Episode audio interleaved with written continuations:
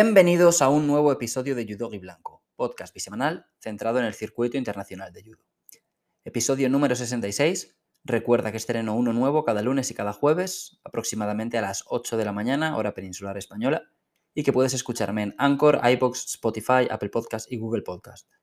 Si te gusta Judogi Blanco y quieres ayudarme a que el programa crezca, puedes hacerlo de forma totalmente gratuita desde la misma plataforma desde la que me estás escuchando si lo haces desde iBox, puedes suscribirte al programa, indicar que el episodio que estás escuchando te gusta y también puedes dejarme un comentario. Si me escuchas desde Apple Podcast o Spotify, puedes valorar el programa con 5 estrellitas y en Spotify además puedes votar en las encuestas que planteo. En el episodio del lunes os pregunté si preferiríais ganar el Masters o el Campeonato de Europa y creo que aproximadamente dos tercios de los, de los votantes seleccionaron ganar el, el Masters. Es cierto que, que puede sonar mejor decir que eres campeón europeo o continental mm, antes que decir que eres campeón de Master, sobre todo de cara a gente ajena a este deporte, porque a lo mejor les dices que eres campeón de Masters y no saben de lo que hablas, pero lo de campeón de Asia, Europa o donde sea, pues es mucho más común, aunque es cierto que tampoco es un concepto que existe en todos los deportes. Pero bueno, yendo al grano, mm, en el programa de hoy seguimos con la previa del Masters de Jerusalén, el otro día repasé la convocatoria que envía España, compuesta por 13 judocas, si no recuerdo mal, y hoy voy a ir categoría por categoría. Hablaré solo de la mitad de los pesos, la otra mitad la dejo para el lunes, para así poder dedicar más tiempo a cada uno, sin que quede un programa demasiado largo. Y como hay tantos y tantos nombres top y tantas cosas que decir, pues creo que intentaré destacar un par de cositas, posibles peleas guays que podrían darse, y luego haré lo que he hecho en otras competiciones grandes, que es dar mi certeza, mi sorpresa y mi decepción. Para quien me escuche desde hace poco, pues la certeza es un cabeza de serie que creo que estará en el bloque final. La sorpresa es un no cabeza de serie que también estará en ese bloque final, es decir, peleando por alguna de las medallas. Y la decepción es un cabeza de serie al que, según mi pronóstico, no veremos mm, en esa pelea por las medallas. Es decir, que como mucho perderían en la repesca tras haber caído en cuartos y finalizarían séptimos. De quinto puesto para arriba cuenta para ser sorpresa o certeza y para ser decepción es del séptimo puesto para abajo. Esto depende de los cruces y de que no bailen los cabezas de serie, pero ya os adelanto que no siempre acierto, ni mucho menos. En el Campeonato del Mundo, por ejemplo, me acuerdo de que nombré a Sendochir como decepción y acabó ganando y proclamándose campeón. Pero en mi defensa debo decir que lo hice antes de saber que iban a elegir los cabezas de serie basándose en el ranking de mediados de julio, en vez de en el ranking de, de octubre porque hice mi pronóstico pensando que él iba a tener un cuadrante bastante diferente. Pero bueno, no importa porque hoy no puedo fallar con él porque no va a participar en el Masters. Así que vamos a empezar ya y lo hacemos con las chicas, menos de 48 kilos. Ya sabéis, tres judocas españolas, Julia Figueroa, Laura Martínez y Mireia Lapuerta. Hablé de ellas en el programa del lunes, así que hoy nos vamos a centrar en otras cosas. Habrá siete de las top 10 mundiales, que son la francesa Bouclé, Julia, Francesca Milani, Nikolic, Katerina Costa, Asunta Scuto y Wakana Koga. Solo faltan Natsumi Sunoda, número uno, y la francesa Lewa Clement, que es la número 8. Cosas interesantes, pues. Si las cabezas de serie avanzan hasta cuartos de final, tendríamos un duelo de italianas, Scuto versus Milani, que ya vimos en Abu Dhabi, donde la veterana Milani fue quien avanzó de ronda veterana en comparación con Scuto. Scuto todavía ha sido junior este año y Milani tiene 29 años. Tenemos también a las dos representantes de Mongolia, Gambatar y Babudor, que están muy cerquita en el ranking del mundo, separadas por unos 110, 111 puntos. Y de hecho voy a quedarme con esta última como posible sorpresa. No parte como cabeza de serie, pero este año ya ha ganado cuatro medallas en Grand Slam, divididas en dos platas y dos bronces. Enlazó un par de compes cayendo antes de lo esperado, entre, bueno, Grand Prix de Zagreb y el Campeonato del Mundo, pero en su último Grand Slam volvió a rendir muy bien y acabó quinta. Es cierto que en, sus dos últimas competiciones ha perdido con Nikolic, que podría ser una de sus bestias negras, así que para que el pronóstico se cumpla debería evitarla, aunque en realidad es una judoka la que me imagino cargándose a casi cualquiera. Como certeza voy a quedarme con Julia y no voy a extenderme demasiado, pero es básicamente porque este año la hemos visto en seis compes internacionales individuales y en todas ha estado en los combates que deciden la medalla, fue quinta en el Campeonato del Mundo, tercera en el Grand Slam de Tel Aviv y en el Campeonato Europeo, segunda en el Grand Slam de Hungría y primera en el de Abu Dhabi. Es cierto que sobre el papel se cruzaría con Koga en cuartos de final, con la dificultad que conlleva enfrentarse a una japonesa, pero se han medido dos veces en el pasado y están igualadas, 1-1. Además, en caso de perder aquí, aún le quedaría la repesca, es decir, que hay, cierto colchón para que se cumpla mi pronóstico. Y por último, mi decepción sería Catarina Costa. Es una gran judoka, pero en sus últimas cuatro compes grandes solo peleó por las medallas en, dos de, en una de ellas, perdón, quedando quinta. En las otras dos perdió en su primer combate y en la restante en su segunda pelea. Por supuesto, puede ganar una medalla, pero también creo que puede perder contra varias no, no cabezas de serie, contra las que de hecho ha perdido recientemente, como Marusa Stangar, Kazanina Menz, Labord o la china Zongjing Yo iba a meter a, a Wu como sorpresa, pero no me he atrevido, era arriesgar demasiado. Costa en cuartos iría contra Nikolic, contra la que lleva un récord de 4-2 en su contra, un cruce complicado para ella. Y vaya que tampoco he de darle más vueltas. Si miro la lista de cabezas de serie, creo que ella podría ser una de las que no alcancen las peleas por las medallas. Menos de 60 kilos, solo un español, que es Frank Garrigós, llega como número 2 del mundo. Tenemos a 9 de los top 10 mundiales, Yang, Garrigós, Verstraeten, Eng Taiwan, Nagayama, Agayev, Sardalasvili, Nozace y Harim Lee. Es decir, solo falta Takato, el campeón del mundo y campeón olímpico. Interesante sobre todo ver a los dos georgianos. No está Chikvimiani, que fue el único representante de Georgia en el campeonato del mundo. Ahí él no estuvo bien. Y después de eso vimos a Sardalasvili y a Nozate hacerlo bien en el Grand Slam de... Fue Abu Dhabi, creo. Sobre todo el primero de, ellos, que lo ganó. Y yo creo que voy a, voy a quedarme con él como mi certeza. Este año ha estado en cuatro compes grandes y ha sacado un bronce en el Grand Prix de Zagreb, plata en el Grand Slam de Tbilisi y en el Campeonato del Mundo Junior, y oro en el Grand Slam de Abu Dhabi. Es cierto que se cruzaría con Fran Garrigós en cuartos, pero la verdad es que ya le ganó en Zagreb y es que a sus 19 años le hemos visto ganar a varios top de la categoría.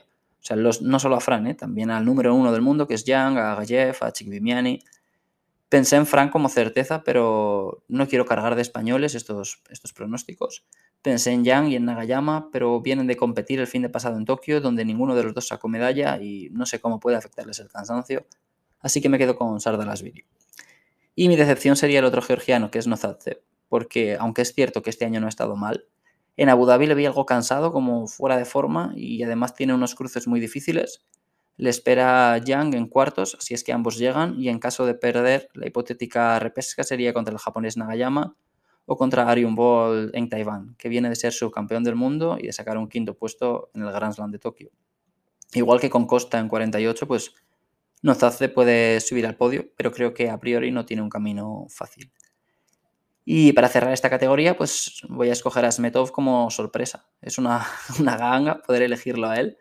No parte como cabeza de serie porque este año ha competido principalmente en menos de 66 kilos, donde no le ha ido bien.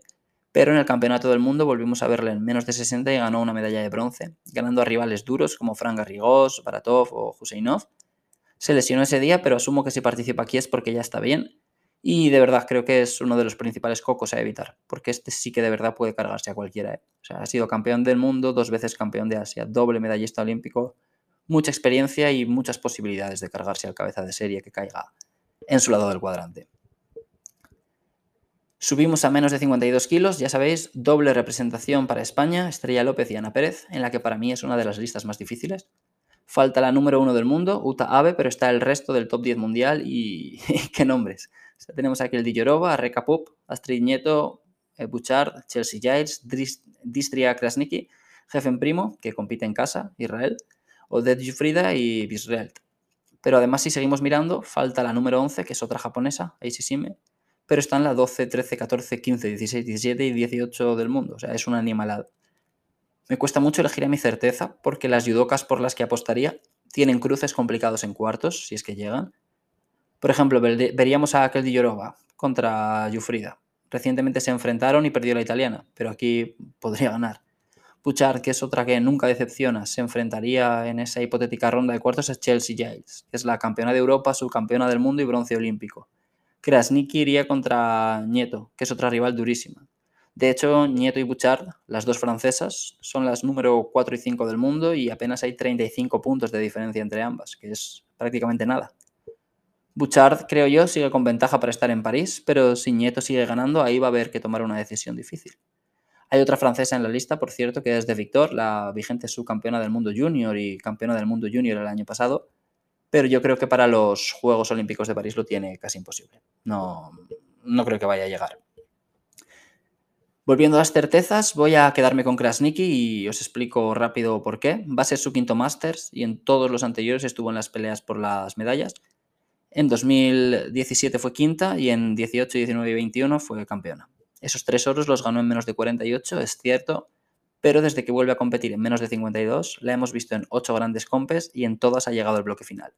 En la primera de ellas, que fue el Grand Slam de Bakú, fue quinta, pero desde entonces ha estado en el podio en todas.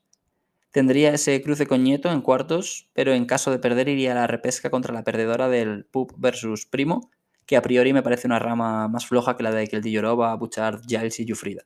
Así que mi certeza aquí va a ser Distria Krasniki, de Kosovo. Mi decepción un poco en esta línea va a ser Reka Pup, que en sus dos últimas competiciones, Grand Slam de Bakú y Campeonato del Mundo, perdió en su primera participación hay rivales fuera de las cabezas de serie que pueden cargársela y en caso de llegar a cuartos, la cabeza de serie a la que se enfrentaría, según están los cuadrantes ahora mismo, es Primo, que no me parece la más temible, pero juega en casa. Así que Pup es la cabeza de serie a la que me cuesta menos imaginar, perdiendo antes de lo esperado. Y hablando de sorpresas, pues me voy a ir a Brasil. Larisa Pimenta fue séptima en el Campeonato del Mundo, pero dejó fuera aquel Dilloroba, que es una de las judocas del año en la categoría. Luego perdió con Bouchard, pero le planteó un combate muy duro. Y este año le hemos visto ganar, por ejemplo, a Chelsea Giles, ganó el Campeonato Panamericano de Oceanía. Va a depender mucho de los emparejamientos, pero creo que Pimenta podría estar ahí. Menos de 66 kilos, de nuevo múltiple representación para España, Alberto Gaitero y Adrián Nieto. Esta lista es un poco más descafeinada que la de 52. Igual que Uta Abe, pues su hermano Ifumi Abe no va a participar y tampoco lo hacen Maruyama ni Ambaul. Sí que estará el resto del top 10 mundial, que son Denis Vieru, John Don Perenley, Marvelas Billy, Smailov, Alberto Gaitero, Bogdan Yadov y Safarov. Otra categoría en la que veremos a varios compatriotas peleando por puntos importantes para la clasificación olímpica, Smailov y Flicker de Israel, Piras Manji de Italia, Kiar, Seduki Buba y Gobert de Francia. Y esta es interesante porque yo pensaba que Kiar iba a ser elegido para los Juegos, sin mucha complicación además, porque desde que saltó a menos de 66 lo ha, estado haciendo bastante bien y en menos de 60 ya, ya sacaba muy buenos resultados. Pero mm, Gobert viene de sacar un bronce en el Grand Slam de Tokio y cargándose a dos japoneses, así que hay que ver cómo evoluciona este último.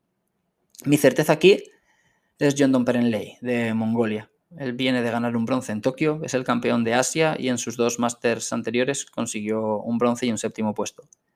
No imagino mucho de lo, o sea, no me imagino a muchos de los no cabezas de serie dejándole fuera, y su cruce en cuarto sería Safarov, contra el que para mí mmm, parece como, como, favorito, como muy favorito. Y mm, mi posible certeza aquí era complicado, la verdad. Mm, al final voy a quedarme con, con Kirgizbayev de Kazajistán. Fue subcampeón del mundo el año pasado en menos de 60 kilos. Lleva ya un año más o menos compitiendo en 66 y ha dejado varias cosas interesantes. Por ejemplo, le hemos visto ganar a Smailov en el Grand Slam de Hungría, llevó a, Ambaul al Golden Score en el Campeonato del Mundo y estuvo a sido de cargárselo. En el Grand Slam de Bakú, donde acabó quinto, pues también le planteó un, un combate bastante complicado a Denis Vieru, que es el número uno del mundo. O sea, acabó perdiendo, pero fue un Golden Score de casi cuatro minutos. Y nada, me voy a quedar con él. Aunque como curiosidad, pues Kirguizayev ha perdido contra los tres españoles a los que hemos visto competir este año en la categoría. Perdió contra Gaitero en el Grand Slam de Antalya, contra Nieto en el Grand Slam de Hungría y contra Torneo en Bakú. Pero yo creo que aquí sí cae en el lado de, por ejemplo, Safarov, Yadov o Lima, puede llegar lejos. De hecho, mi decepción para aquí es, es Lima, de Brasil. Si llega a cuartos, algo que no ha conseguido en sus cinco últimas competiciones, se enfrentaría a Vieru, el número uno del mundo, y Vieru partiría como favorito. O sea, lo normal sería que Lima perdiera y en esa hipotética repesca iría contra el perdedor del Gaitero contra Smailov. Otros dos rivales muy duros que llevan mucho tiempo sentados en la élite de la categoría. Es lo de siempre, o sea, a lo mejor acaba en el podio, pero me parece que si hay que elegir a un cabeza de serie para decir que se va a quedar fuera, pues él es uno de los que más papeletas tiene. Tanto, tanto por la racha de resultados que encadena como por el cuadrante en el que está. Avanzamos y ahora toca menos de 57 kilos, que es la primera categoría en la que no hay participación española. Es una pena, pero como digo, pues cuando no hay españolas puedo centrarme más en otras cosas, porque cuando hay alguna española aquí, pues obviamente estoy más pendiente de ella. Encontramos de nuevo una categoría en la que faltan varias judocas del top 10 mundial. tenemos a Nelson Levy, a Klimkate, a Rafaela Silva, a Liparteliani, a Sisik, a Jacoba y a Deguchi, pero faltan Funakubo, Monteiro y el Kagwatogo.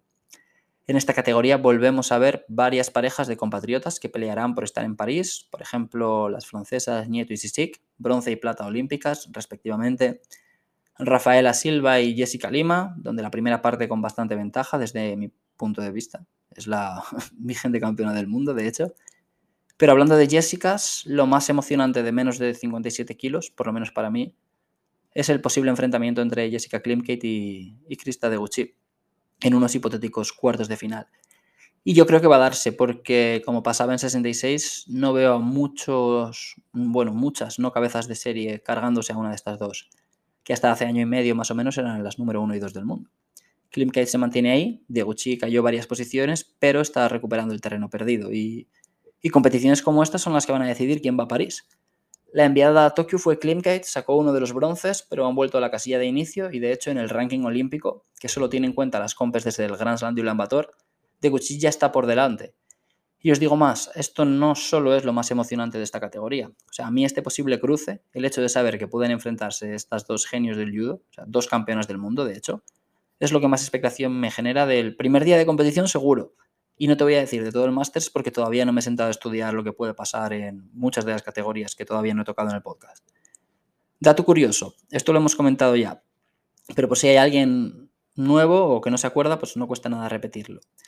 La Federación Canadiense de Judo quería organizar una especie de combate entre las dos, algo así como un duelo al mejor de tres peleas, para decidir a quién enviaban a los Juegos de Tokio, ¿no? Porque estaban muy igualadas en el ranking. Esto no pudo hacerse por el COVID y decidieron enviar a la que mejor resultado obtuviera en el Campeonato del Mundo del año pasado. Klimkate lo ganó y Deguchi fue quinta. Deberían haberse enfrentado en la final, pero Deguchi perdió en semis, así que nos quedamos sin ver ese duelo directo.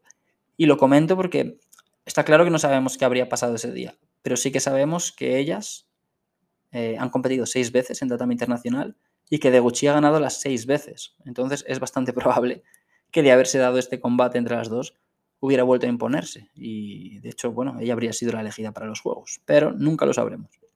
Eh, vaya chapa, eh, me, voy de tiempo. Certezas, para mí, pues la coreana Mimihu. Y voy rápido. De las no cabezas de serie, solo imagino a un par complicándole la vida. Y si llega a cuartos, la espera Nelson Levy, a quien ya ha ganado. Si perdiera, iría a repesca contra Liparteliani, a quien también ha ganado. O contra Sisik, contra quien no ha competido nunca. Pero vaya, Mimihu es la revelación del año en 57. Lo he dicho muchas veces. Eh, le hemos visto ganar a Silva, que es la campeona del mundo, a Jacoba, que es la campeona olímpica, a Klimkate, que es la campeona del mundo del año pasado. Nada más que añadir. Como posible sorpresa, hago un pelín de trampa y voy a meter a Yoshida, que viene de ganar una plata en el Grand Slam de Tokio y que fue uno de los bronces en los juegos anteriores. No ha participado mucho este año, por eso tiene menos puntos que sus rivales, pero es casi una apuesta segura. Cuatro participaciones en Masters, traducidas en dos oros, una plata y un quinto puesto, y creo que volveremos a verla pelear por las medallas. Y ojalá no se cruce con las canadienses ni con Mimi Hu, por lo menos hasta esa ronda final, para que yo pueda verlas, pueda ver el duelo de las canadienses y sobre todo pues pueda ver a Mimi Hu mucho más. Como posible decepción, aquí es difícil porque son todas muy buenas y tienen todas un nivel medio muy alto, pero creo que voy a quedarme con Eteril y Parteliani. Se pega con la francesa si sigue en cuartos y la francesa necesita quitarse el mal sabor de boca del campeonato del mundo. Y en repesca iría contra la perdedora del Mimi Hu versus Nelson Levy, que competirá en casa. Ya os digo, me cuesta elegir aquí, pero sí he de mojarme y voy a mojarme. Esa es mi elección. Mm, mm, vamos a cerrar el repaso a los chicos con menos de 73 kilos, que ya sabéis es mi categoría favorita. Tenemos a Salva Cases, número 10 en el ranking, aunque de nuevo volvemos a ver varias ausencias en el top 10. Y en este caso son muy importantes porque faltan los números 2, 3 y 4, que son Heidarov, Sendochir y Hashimoto. O lo que es lo mismo, el campeón del mundo, el subcampeón y uno de los bronces. Es raro porque Heidarov estaba convocado, Orujov también, pero en el momento en el que grabo esto, ninguno de los dos judokas de Azerbaiyán figura en la lista. Pero no ha desaparecido la, convocatoria entera de Azerbaiyán. Así que no sé si esto va, a volver a actualizarse o no. Yo estoy grabando esto el miércoles 14 de diciembre y en principio ninguno de los dos aparece, aparece convocado. Y debido a, este, a esta ausencia de Heidarov, se ha producido un baile en los, en los cuadrantes que, que ha propiciado que vayamos a, tener dos duelos súper interesantes, si es que todos los cabezas de serie llegan a cuartos de final. El primero de ellos sería Saudato Asvili contra Terasvili, un duelo generacional. El primero de ellos ha sido campeón olímpico y del mundo, ha sido triple medallista olímpico, de hecho, tiene ya 30 años y se enfrentaría al joven Terasvili de, de solo 19 años de edad, subcampeón del mundo junior este año, pero también doble medallista en Grand Slam. Un duelo bonito y simbólico, sin duda, pero que para mí quedaría incluso eclipsado ante el otro gran duelo de compatriotas que podemos ver, que sería Giovanni Espósito contra Manuel Lombardo, números 6 y 9 separados por menos de 200 puntos. Este duelo, en caso de que los dos lleguen, sí que puede ser una pasada, porque los dos están muy igualados, y aquí Lombardo ya tiene la oportunidad de superar a Espósito en el ranking y convertirse en el italiano mejor posicionado en menos de 73, con menos de un año compitiendo en la categoría. Porque su primera participación fue el Grand Slam de Antalya, eh, creo que fue Antalya, que se cargó a Salva en semis, si no recuerdo mal, y perdió con Terasvili la final. Entonces, em, claro, em, verles competir en cuartos de final sería una pasada. No sería fácil tampoco para Lombardo, ¿eh? O sea, Espósito llega algo tocado del codo, se lesionó en su último Grand Slam, pero es un judoka muy inteligente y además los dos se conocen mucho. Así que no sé, no, no sé qué podría pasar aquí. Mm, fuera de los cabezas de serie tenemos a, Smagulov de Kazajistán, que va a volver a participar tras su lesión en el Grand Slam de Antalya, aunque no me atrevo a, meterlo como posible sorpresa porque no sé cómo está. Llevamos eso, casi un año sin verle. Mm, vamos a ver a los cuatro uzbecos juntos, a Yuldosev, Fajadov, Nomonov y Turayev, sin los tres top 10 mundiales que ya he nombrado y con ausencia ya recurrente de Sohei Ono. Me cuesta elegir a mi certeza, pero creo que voy a quedarme con Tohar Butbul de Israel. Me sabe fatal porque se enfrenta a Salva en cuartos y en caso de perder iría contra el perdedor de Espósito Lombardo, así que mm, puede cargarse a uno o a, incluso a dos de mis judocas favoritos, que son Salva y, y Espósito, pero la realidad es que aunque a mí Butbull no me guste demasiado, es un judoka muy fiable, que además compite en casa y eso siempre es un plus. Y para muestra, pues su pelea por el bronce en el Grand Slam de Tel Aviv este mismo año, que yo creo que habría perdido por sidos si se hubiera dado en cualquier otro Grand Slam. La sorpresa es más difícil. Tengo tres nombres de tres judokas que lo han hecho muy bien. Nils Stamp, eh, Daniel Carñín y Umayev. Y creo que voy a quedarme con el brasileño Carñín que ya sacó una medalla de bronce en el Campeonato del Mundo y le hemos visto ganar a muchos de los grandes de la, de la categoría este año, pese a haber subido de 66, igual que Lombardo. Entre esos grandes a los que se ha cargado, pues están el mismo Manuel Lombardo, la Sasa Tuasvili, Arthur Margelidon. Y respecto a la decepción, que es también bastante chungo elegirme, voy a, voy a, voy a quedarme también con, con Margelidon. El canadiense ha estado en siete grandes compes este año, seis si contamos que en Abu Dhabi no salió a competir, no sé si por lesión o por no dar el peso o qué, pero solo ha peleado por las medallas en una de ellas. Me duele un poquito porque es un tío que me cae muy simpático, se perdió los Juegos del 16 a última hora por lesión y bueno, simpatía al margen es muy bueno. Ha sido medallista en Masters en el pasado, estuvo a punto de ganar un bronce en los Juegos de Tokio, acabó quinto, pero este año no ha estado especialmente bien, así que me quedo con él como como posible decepción. Y vamos a cerrar el programa con menos de 63 kilos, donde nos representará Cristina Cabaña.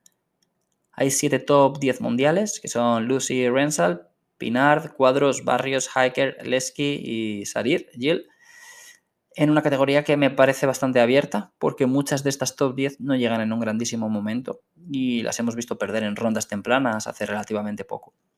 Mi certeza va a ser Lucy Rensal, que quede Creo que en su quinta participación en Masters pues, va a lograr por fin su primera medalla.